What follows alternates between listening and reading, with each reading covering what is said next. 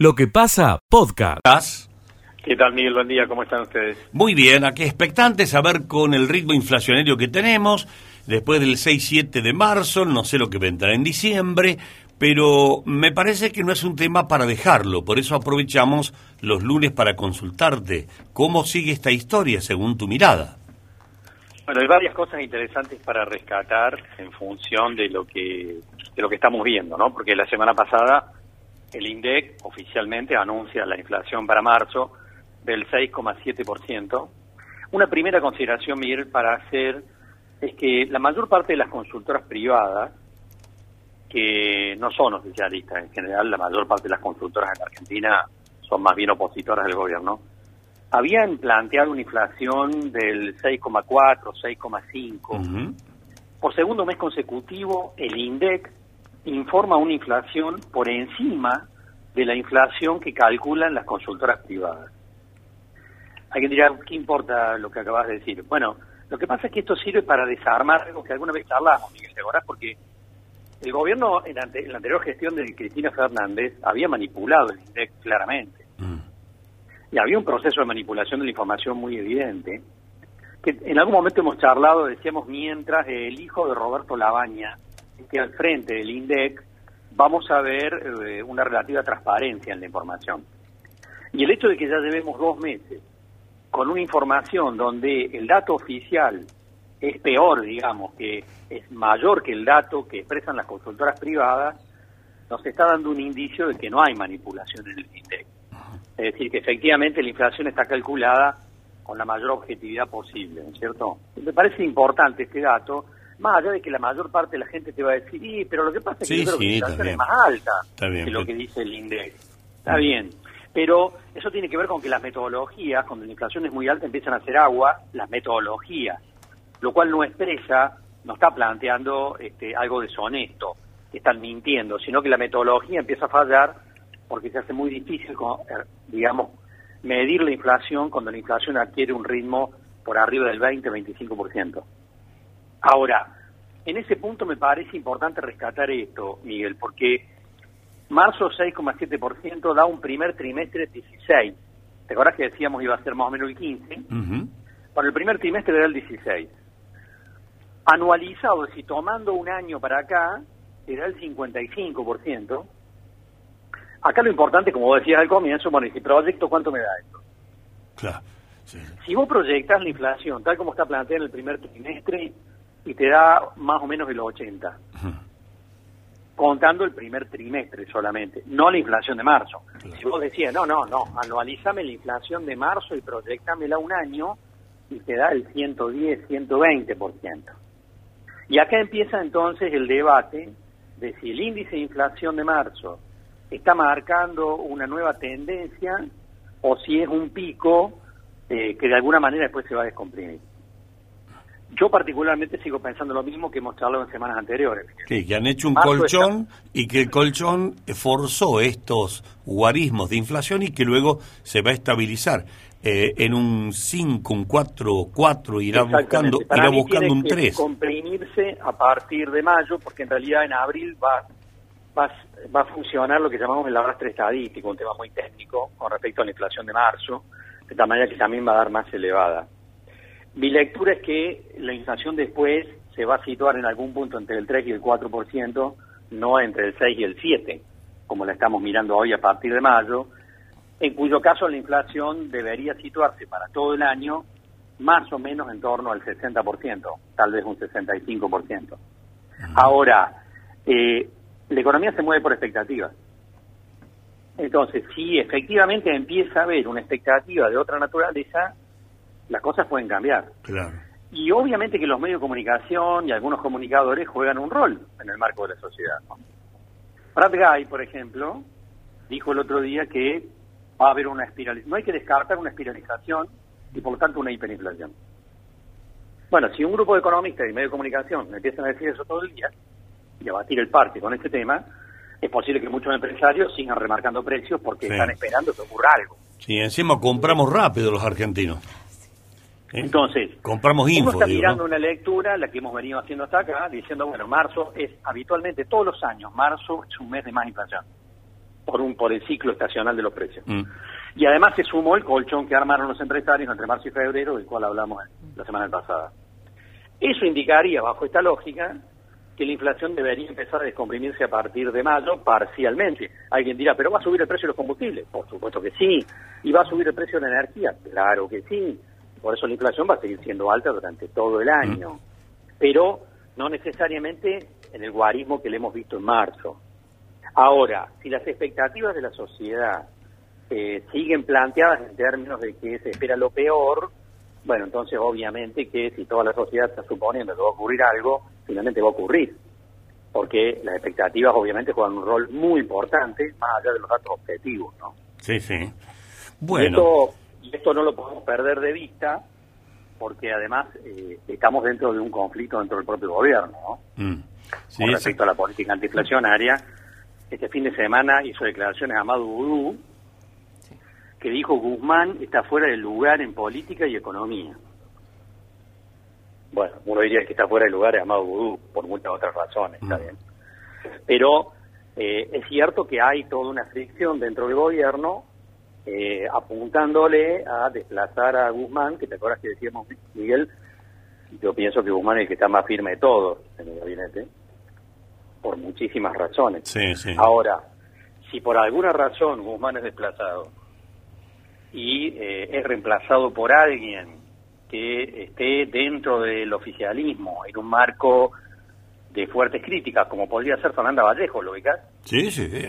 ¿Cómo no? Está buscando ocupar ese lugar. Fernanda Vallejos dijo eh, ayer hay que aumentar las retenciones y aumentar los controles de precios. Bueno, si vamos a un escenario de desplazamiento de la actual conducción económica por un grupo este, más radicalizado, llamémosle así, bueno, las cosas se pueden complicar más todavía, de eso no cabe ninguna duda. Sí, claro. Eh, Carlos, una, una pequeña reflexión y, eh, sobre lo que ha pasado en Semana Santa. Eh, es importante que tanta gente haya ido a las sierras o los sitios turísticos y haya gastado un promedio de seis mil pesos por cabeza. Es, ¿qué, ¿Qué impacto tiene eso en el análisis de la expectativa, en el análisis de la posibilidad, en un marco económico de escasez que tenemos? Bueno, lo que pasa es que la sociedad argentina ha estado en un proceso de segmentación creciente, ¿no es cierto? Mm. Entonces, eh, tenemos obviamente segmentos importantes, relativamente importantes de la sociedad que tienen capacidad para moverse, tienen poder adquisitivo y pueden hacer lo que ocurrió este fin de semana en casi todos los lugares turísticos de la Argentina y hay otros segmentos de la sociedad que no llegan a fin de mes para comer, ¿no es cierto? Es decir, desgraciadamente la Argentina ha ido en un proceso de segmentación y de, economía le llamamos redistribución regresiva del ingreso, muy importante, no desde hace unos meses, sino desde hace ya unos cuantos años, casi diríamos desde el 2012 para acá muy fuertemente. Y eso expresa, obviamente, estas cosas que parecen contradictorias. ¿eh? Ujú. Porque alguien dirá, si el país está en crisis con tantos problemas, ¿cómo puede ser que todos los lugares turísticos queden desbordados? No, no es una contradicción. Es, es parte de una, de una sociedad donde ha habido esta redistribución del ingreso y hay sectores que tienen una capacidad y un poder adquisitivo importante como para moverse, como lo hemos visto este fin de semana, y hay otros sectores que están presionando para recibir mayores subsidios. ¿no? Claro. Bueno, Pero Carlos. claro que los que presionan para recibir mayores subsidios no son los que estuvieron en Villa General Belgrano el fin de semana. No, ¿no? seguro, seguro. Bueno, eh, eh, gracias, Carlos, que tengas una excelente semana. Gracias a ustedes, chao, buen día. El licenciado Carlos Sellado. Gestionamos la información con nuestras plataformas tecnológicas. Escucha lo mejor de lo que pasa. Qué bien. Está Natalio Oracle en línea, el intendente que está esperando al Gober. ¿Cómo le va, Natalio? Buen día, Nato. Natalio. ¿Qué, qué tal, Miguel? ¿Cómo te va? Muy buen Bien, día. bien, bien. Quise abreviar mucho y dije Nato. Eh, bueno, ¿qué, con- ¿qué han preparado para recibirlo? ¿O tiene que traer todo el eh, Schiaretti y hacer todo él, Natalio? No, no, hemos- eh, obviamente que siempre lo esperamos con los brazos abiertos, ¿no? Pero la verdad que eso es algo importante, importante para la ciudad, esta inauguración de, de, esta, de esta nueva escuela después de muchos años acá en Villanueva, así que eh, poder eh, inaugurar este, este establecimiento que ha quedado, la verdad que bellísimo.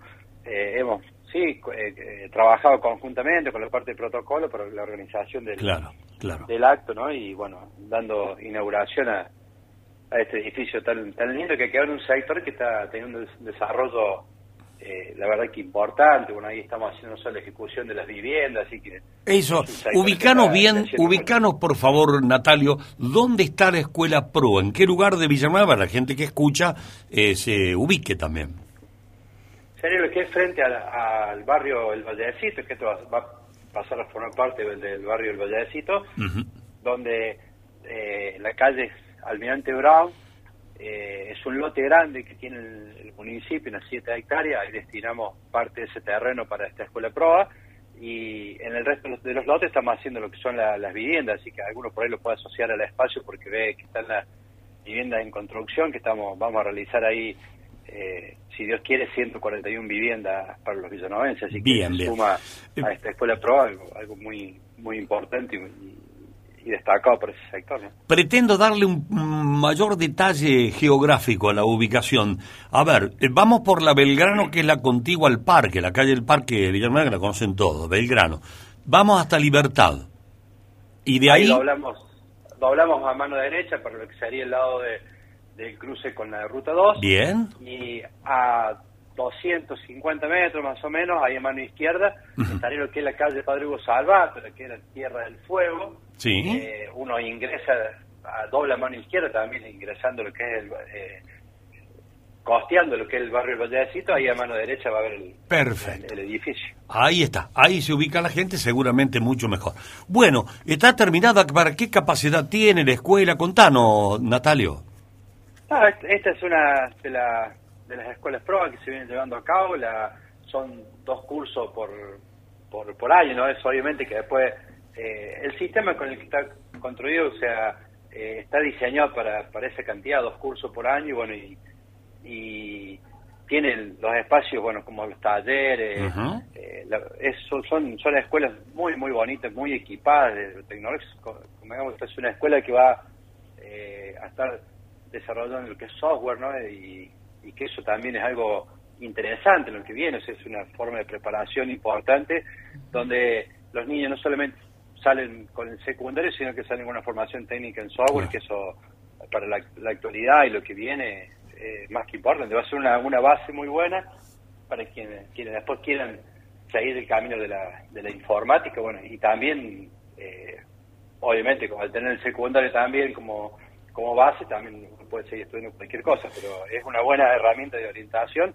Y lo hice año que yo fui a un colegio técnico, la Mm. escuela del, del trabajo, donde hoy no estoy haciendo lo que estudié, pero mucho tiempo de mi vida me, la- me las arreglé y, y, y pude salir adelante con, con el conocimiento que me dio eh, la escuela del trabajo. Así Claro. Yo soy Bueno, un, un que- gran defensor de lo que son la- la- las escuelas técnicas, porque creo que eh, ayudan muchísimo en la, en la formación de, de los alumnos. ¿no? Bien, bien. Bueno, que tengan un lindo acto y que la escuela sea muy útil, que seguramente ya debe estar casi saturada de inscripciones. eh, que sea un lindo acto, básicamente. El día acompaña. Eh, Natalio, gracias por atendernos.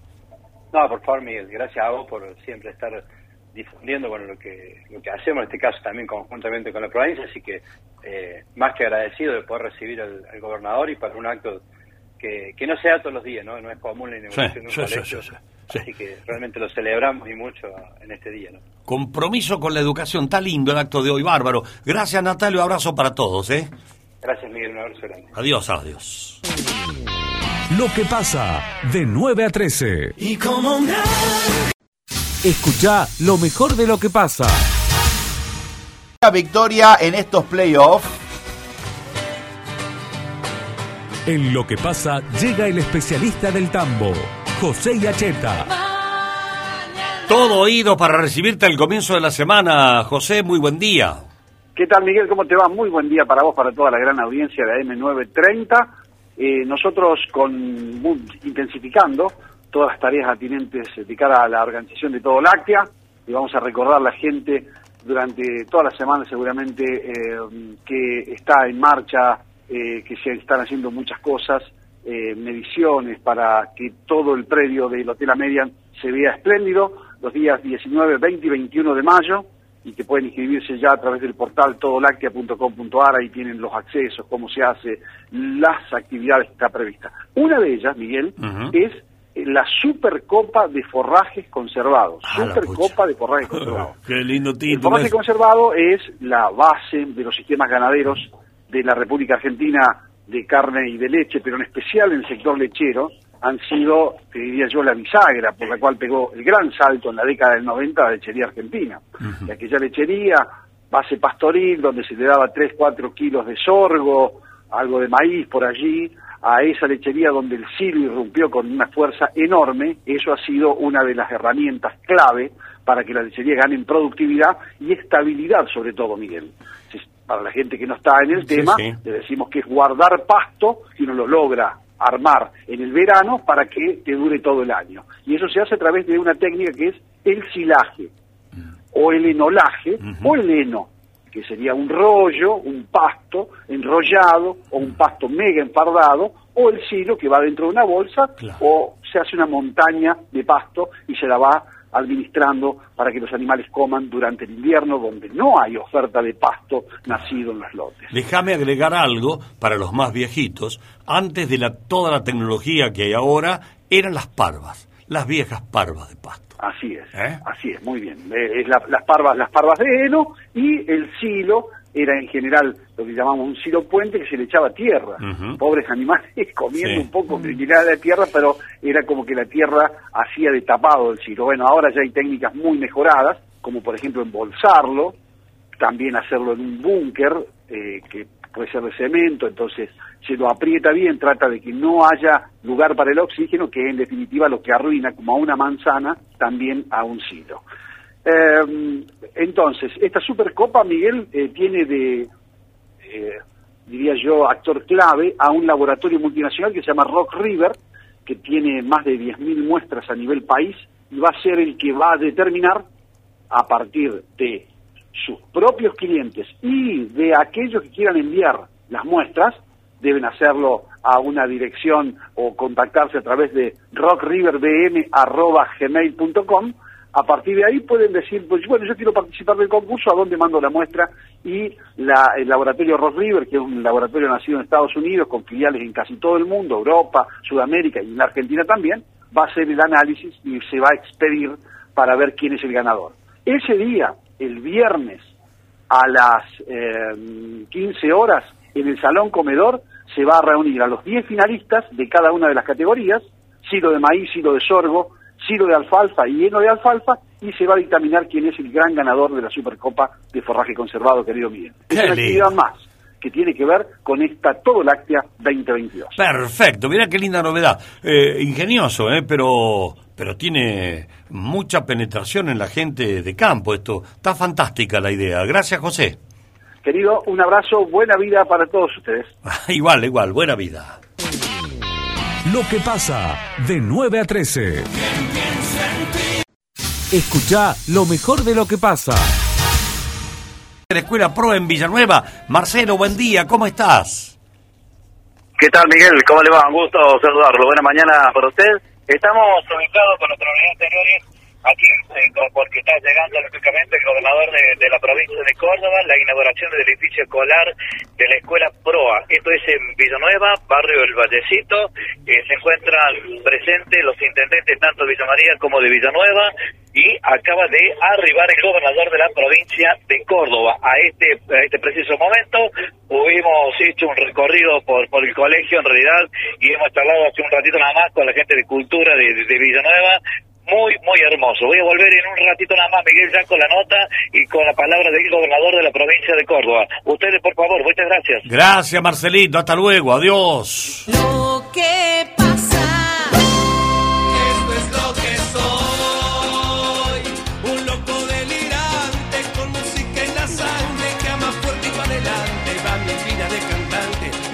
Bueno, acaban de avisar que Martín Guzmán, el ministro de Economía, retrasa el viaje a Washington. Prepara los detalles del nuevo impuesto del que habló recién. Ver- Escucha lo mejor de lo que pasa. Eh, Pedro, que es el secretario de Salud del municipio local, porque a partir de hoy se dejan de emitir los reportes diarios con personas positivas. Que, sinceramente, ya no le damos más artículos. Porque Mm. lleno uno, tres, Sí, venimos. cinco, Bajos, bajos. cero, cero también, Sí, varios cero. Miguel. ¿Eh? Varios días tuvimos sin Claro, casos. mucho, mucho. Felizmente, ¿no? Gracias a Felizmente. Dios. Entonces parece que las autoridades han hecho una lectura de esto y llegan a esta conclusión que Pedro, ¿cómo estás Pedro? Un gusto, buen día. Hola, buen día Miguel, buen día Verónica, un gusto estar con ustedes. Buen día. Bueno, te hemos llamado por esto, a ver qué, qué va a pasar de aquí en más. Ya no, eh, es porque nunca más volverán. Bueno, eso en realidad, cada vez que los, los profesionales de la salud, y está visto con el COVID, y COVID quisimos pronosticar lo que iba a ocurrir, Mm.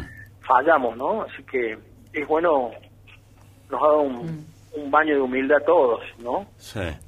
Eh, en realidad la pandemia no ha terminado. Eh, lo que estamos viendo es un- una reemergencia de, de enfermedades respiratorias que antes eran muy comunes en esta época del año, pero que bueno, que, que el virus del COVID, eh, los virus conviven como en un ecosistema y habían tomado el dominio. Ahora se está viendo muchas muchas gripes, muchas faringitis virales, muchos virus sincitiales respiratorios. De hecho, las, las guardias están abarrotadas de gente que concurre. Y, y COVID está en franco retroceso básicamente por la gran influencia que han tenido las vacunas, ¿no? La campaña de vacunación. Lo, lo único que, para decir como, ¿no? como preocupante, diríamos, es que la gente piensa en, en- en el común denominador, al menos de la- del grupo etario que siempre tuvimos problemas, que es entre los cin- 45 años y los 20 años, ese grupo siempre fue el que primero, cuando ocurrieron los brotes, fue el primero que, que los primeros que aparecieron, ¿no? Eh, porque la gente mayor se ha cuidado muchísimo. Eh, no se ha vacunado.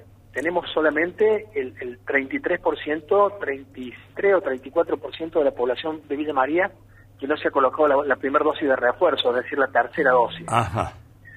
Y no sabemos qué va a pasar en el invierno, porque la variante esta nueva que, que apareció en Buenos Aires, pero que en Córdoba ya se detectó, que es la BA2, que es mucho más contagiosa que la variante Omicron inicial, que era la BA1. Eh, en realidad, los medios de comunicación informan que es mucho más, parecería ser que es eh, me- mucho menos letal. Mm. En realidad, la letalidad está dado, en la disminución de la letalidad, por la cantidad, el porcentaje importante de gente vacunada que tenemos. Claro, por la resistencia que la, la sociedad le hace o la comunidad le hace a ese a esa a ese virus, ¿no? Que Exactamente. precisamente, Por- estamos vacunados, le hacemos le ofrecemos mayor resistencia. Por eso sería importante que la gente, el 70%, el 67% de la gente que le falta colocarse la tercera dosis, concurrir a vacunarse con la tercera dosis, porque durante el invierno, cuando vamos a vivir en espacios más cerrados, con el- por, el, por el frío, donde las mucosas no son tan eh, fluidas, las probabilidades de contagiarse de enfermedades respiratorias, en este caso el COVID, en, un, en este, esta nueva cepa, que es más contagiosa, va a ser muy este, muy importante. Bien. Bueno, no lo sé- con, respecto a, a lo que podemos predecir. Sí, ¿no? creo, creo que está bien explicado. eh, estamos en un estadio eh, más leve, pero la cosa no se ha ido, como bien lo has recalcado. Hay que seguir cuidándose. Ahora, eh, por eso ustedes ya no van a publicar más, porque no se considera necesario. Por eso, Pedro. El Consejo Federal de Salud recomendó eso, que hiciéramos los, los informes semanalmente. Así que todos los viernes se va a hacer un reconto semanal de la cantidad de testeos, que son mucho menos los que estamos haciendo, y este, el raconto de cuántos positivos hubo. Nosotros estamos testeando no solamente ahora en la asistencia pública con PCR para COVID, sino para influenza A o B, la Mm. famosa gripe A o B.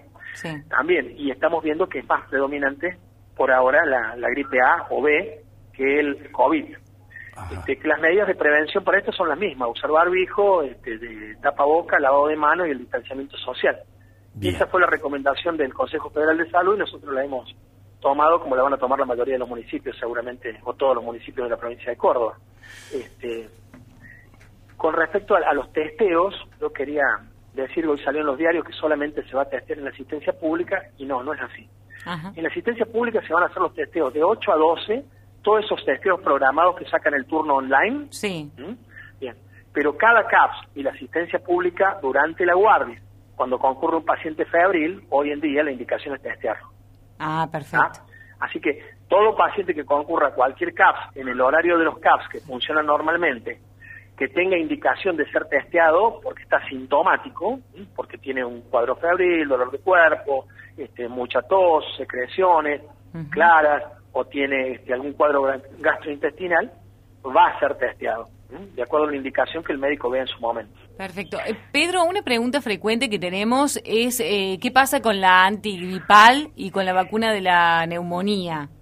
Sí. Eh, bueno, ¿la la están colocando? Sí, ¿Dónde? nosotros an- an- eh, de la neumonía tenemos y antigripales recibimos y mañana nos han dicho que vayamos a buscar más. Perfecto. En realidad, en realidad hemos recibido pocas hasta ahora y están prácticamente, hoy estamos colocando para grupos de riesgo ya en general, es decir, cualquier persona que tiene 65 años o más viene y se vacuna, cualquier embarazada, cualquier ah, eh, personal de salud viene y se vacuna, pero entre los, este, eh, cualquier persona que tenga menos de 65 años se presenta con un certificado alegando la patología que tiene y que el médico escriba debe ser vacunado para la influenza y va a ser vacunado.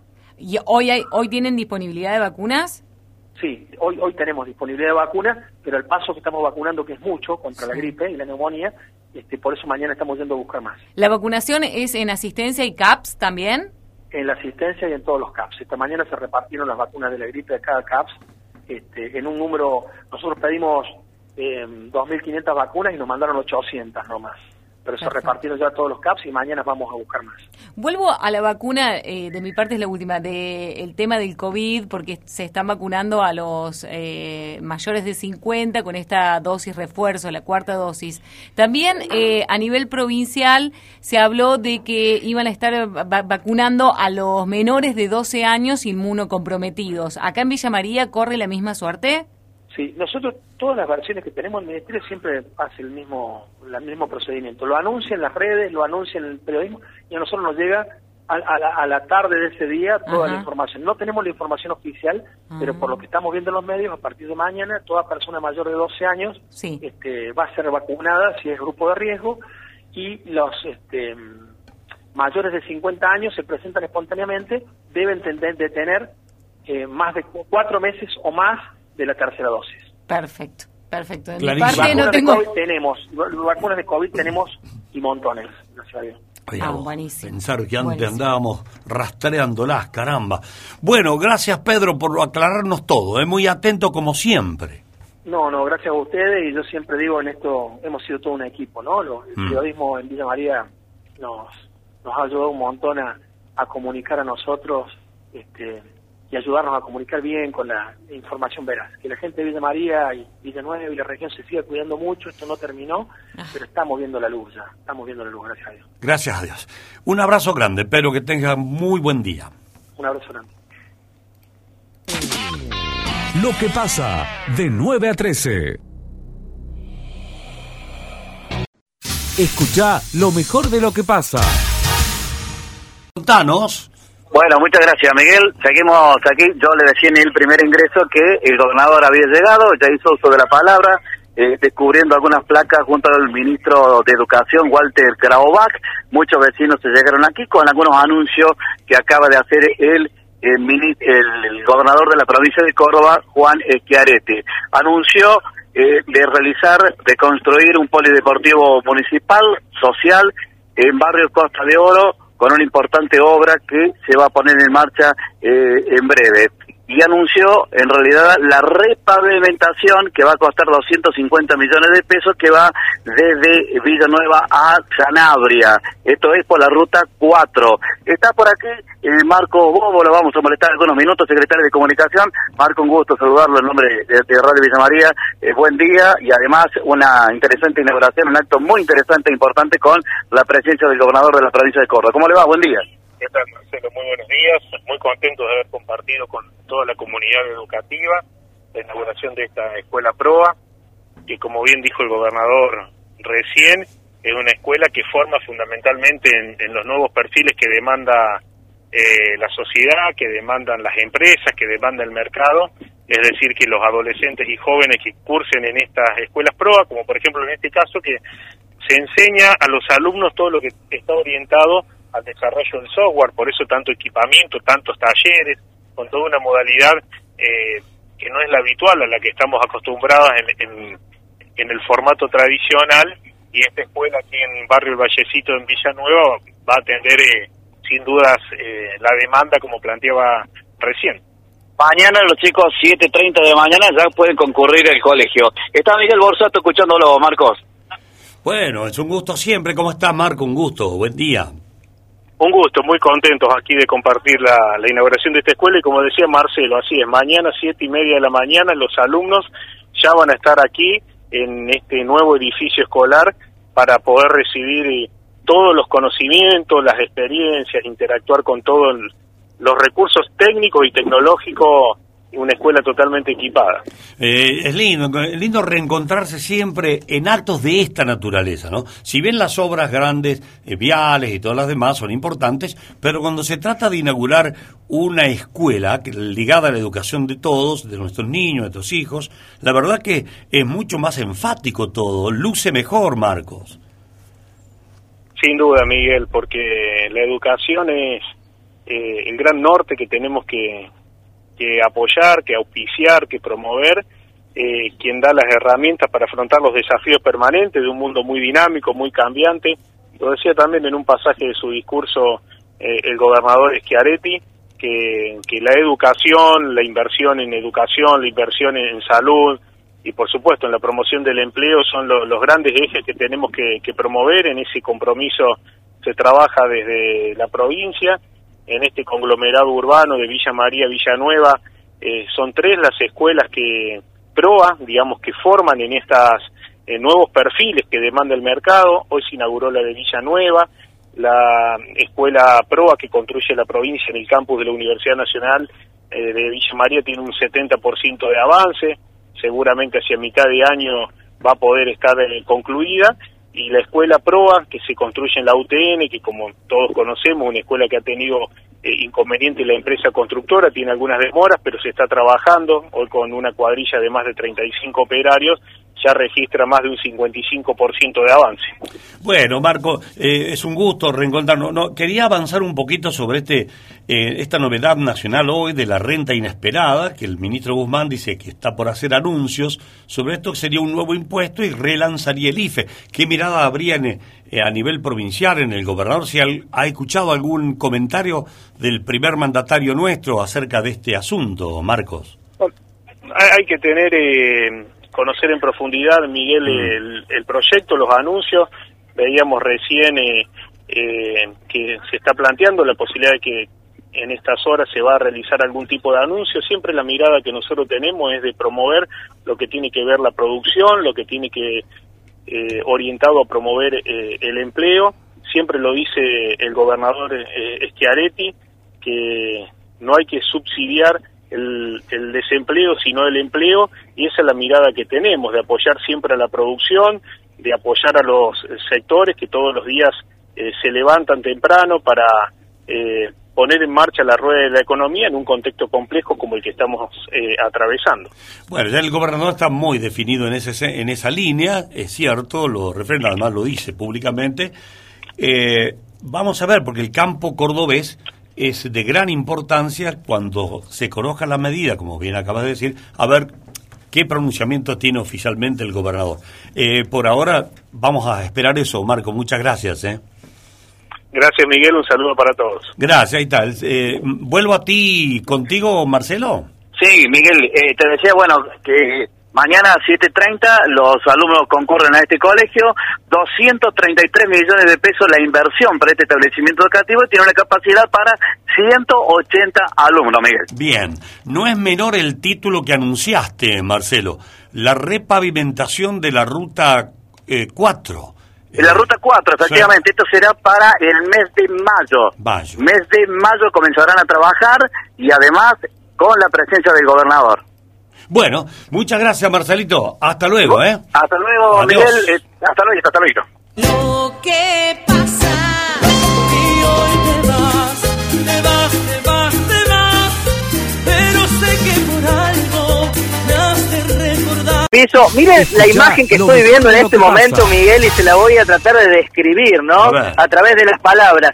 Los chicos de la escuela Proa, todos vestidos con sus chombas celestes, ya jugando al fútbol en el playón deportivo contiguo al edificio. La verdad que es una inmensa emoción. Ya mañana empiezan a cursar. Mañana a las 7 de la mañana ya van a estar aquí los chicos, pero ya están usando justamente el playón deportivo, Miguel. Bueno, ya que tenés eh, propiedad descriptiva en tu retórica, por favor, Vamos a ver. describinos la escuela. Bueno, la escuela es realmente muy moderna, Miguel. Tiene eh, siete hectáreas y medio en total en toda esta zona, pero no solo la escuela. Aquí también están al frente eh, las 250 viviendas o, o las 200 viviendas que se están construyendo en barrio del Vallecito. Es decir, son siete hectáreas y medio donde hay viviendas nuevas Y y, la escuela. esta escuela que está toda cercada con tejido olímpico. A ver, a ver, ahí vamos, ahí vamos. ¿Está cerca, eh, ocupa una manzana? Ocupa, diría que más de una Más de una manzana. Miguel, tal vez. Hay eh, tejido olímpico en un sector, tapia en otro. Ajá. En uno de los costaditos tenemos esta este polideportivo que mencionábamos recién, con cancha de básquet, con cancha de fútbol, con cancha de handball. Luego el patio de, de la institución, con entrada justamente también para aquellos que se movilizan en, sillas de ruedas también. Y después la entrada principal, que uno puede, eh, una vez que uno ingresa por el pasillo central, puedes girar a la derecha, va a encontrar un módulo de aulas, sobre todo aquellas vinculadas a los laboratorios, a la tecnología, hay muchas computadoras, la verdad un lugar espectacular, Miguel, y hacia el sector izquierdo allí hay una zona de aulas, también hay una zona de juegos, veíamos un metegol, una mesa de ping-pong, veíamos también unos puff, muchos puff, veíamos allí en otro de los sectores, que no sabemos bien cuál es el fin pedagógico, pero la directora de la institución le iba explicando al gobernador Schiaretti y también Claro. al ministro Novak cuál era cada uno de esos de esos fines, ¿no? Exactamente. ¿No sabés cómo va a funcionar, qué horarios va a tener? ¿Cómo es? ¿El mismo sistema del régimen de recreo y, y hora de clase, así será? Sí, la escuela prueba, Miguel, tiene horario extendido. Todas las escuelas prueba tienen horario extendido. Una parte áulica, eh, como tienen todas las instituciones, pero luego especifican justamente en esos horarios extendidos la especialidad, que es el software. Desde primero hasta sexto año, el desarrollo eh, en la formación de los chicos es la tecnología. Entonces, los chicos ya van formateándose, para decirlo de alguna manera, en el manejo de estas herramientas, para luego, ¿no?, en la etapa universitaria, si siguen la misma carrera, que es la- un poco la idea de, esa- de estas instituciones, se formen en una materia que falta trabajo, que falta mano de obra, que es el software, ¿no? Y bueno, y esta escuela viene a aportar un poco en ese sentido en el nivel medio. Fantástico. ¿Cuántos chicos habrá que van a ir a cursar por el software? A Más softwareizarse. de, ay, no me acuerdo, Miguel, exacto, pero son más de 100, me parece que 160, escuché. Ajá. 160 alumnos. Bueno. Sí, buen número. ¿180? Sí, 180. Bien. 180, Y muy bien, bueno, se 180. van a promover, eh, ojalá que los 180 lleguen al final de la carrera, ¿no? Ojalá. Para ser- Ojalá, Miguel. De, de hecho, para llegar a esta escuela, eh, por lo menos en los primeros años era así, no sé ahora, ya que tienen unos años de, de desarrollo, eh, se elegían a los mejores promedios de cada una de las instituciones. No, Ah. no venía cualquier chico en su momento, sino que los mejores promedios podían acceder a una escuela a una escuela prueba. Bueno, Ajá. no sé si habrá cambiado el método de selección, pero por lo menos era era ese hasta hace algunos años, ¿no? Bueno, pues van a despertar mucho interés, ya lo despiertan y bueno, va, va- va- va a haber demanda de bancos y... Seguro. Y con la son- falta que hacen. Claro, sí, y no seguro. son muchos, son 100, 180. 180. 180. ¿viste? 180 alumnos, Claro. sí, exactamente. No, además la escuela, Miguel, está espectacular, muy moderna, muy bonita, la verdad que da ganas de ir a un lugar así, la verdad que está, ¿qué color está pintada la escuela? está pintada de celeste y también de un color clarito, un grisecito clarito, para decirlo de- Ah. de, alguna manera, y además todo el, el cercado, ¿no? Sí. Tanto de tejido olímpico como de pared, así que la verdad que está muy muy linda. Y al frente las escuelas, ¿no? La- las casas Claro. que se están construyendo en el marco de, de este programa. ¿No tienen la combinación de colores de las escuelas de De la Sota? Amarillo y rojo. No, no, No. no, no es de esta escuela, Miguel. No, Bueno. no, no, no. No, no, no. Y hacía 15 años que no se inauguraba una escuela en Villanueva. Mirá Esto qué lo dato. dijo Grande, hace un 15 ratito. años, che. 15 años. 15 años. Y yo imagino que la última tiene que haber sido la escuela Belgrano, tal vez. Sí, allí en- es una de las más nuevitas. Sí. Claro, yo creo que esa es la última.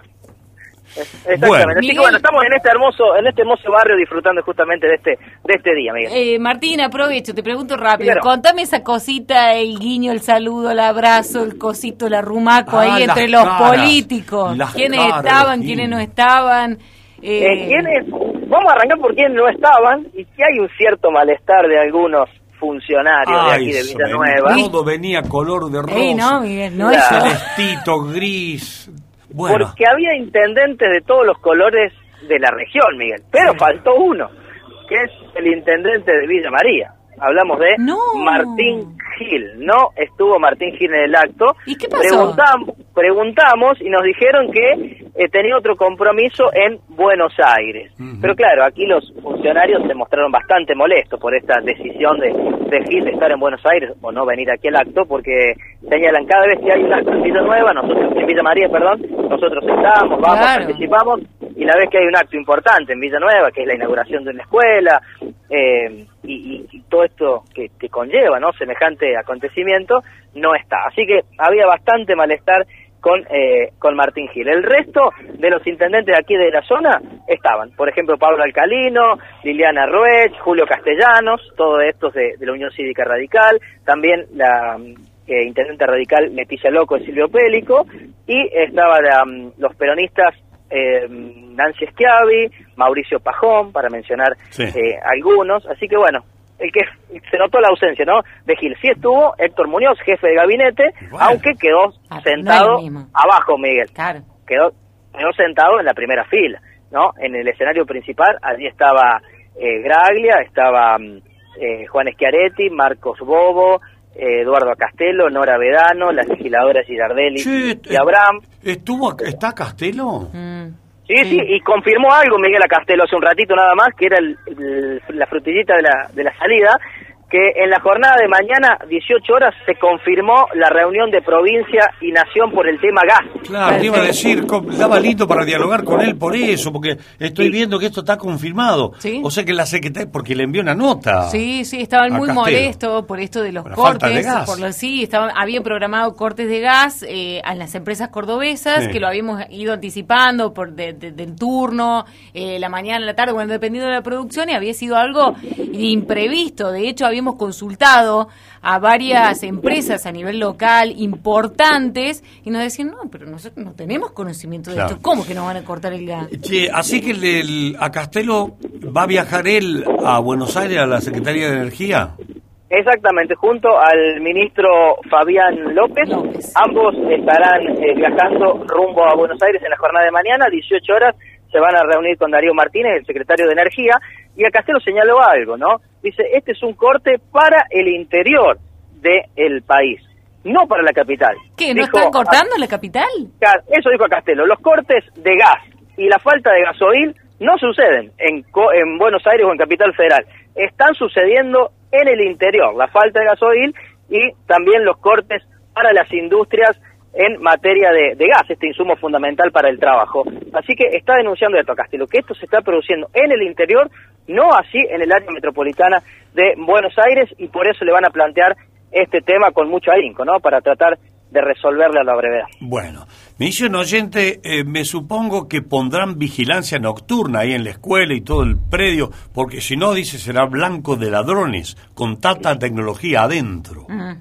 Y seguramente van a tener que tener más de una previsión, Miguel, ¿no? Seguramente tiene alarma la escuela también, pero sí, a ver, todas las escuelas, independientemente del lugar donde estén enclavadas, pueden y son sujetas a sufrir, digamos, hechos ilícitos, lo hemos Claro. cronicado más de una vez, ¿no? Sí, sí. Pero bueno, esta escuela está está muy bonita, ahora me he alejado un poquito porque ya no queda más nadie, Miguel, ya se ha ido la policía, ya se ha ido los periodistas, estamos nosotros nada más aquí Bueno. en, en el barrio del Vallecito, pero la verdad que muy muy interesante el acto de la jornada de hoy, el gobernador habló unos 10 minutos, se refirió a este tema, se refirió al playón deportivo que van a construir, construir en Villanueva, también en el barrio Costa de Oro, y habló de las obras viales entre Ruta 2, Ruta 4 y todo lo que ya hemos contado en los últimos días y anunció que el próximo mes vuelve nuevamente a Vida Nueva, a, vuelve a inaugurar el tramo de repavimentación entre Vida Nueva y Sanabria. Y Sanabria. Bueno, eh, listo. Muchas gracias, Martín. Que tengas un gran día. Nos vemos mañana en el estudio, Miguel. Hasta luego. Chao, chao. Porque yo si en este mundo hay millones. Porque yo si tienes tantas opciones.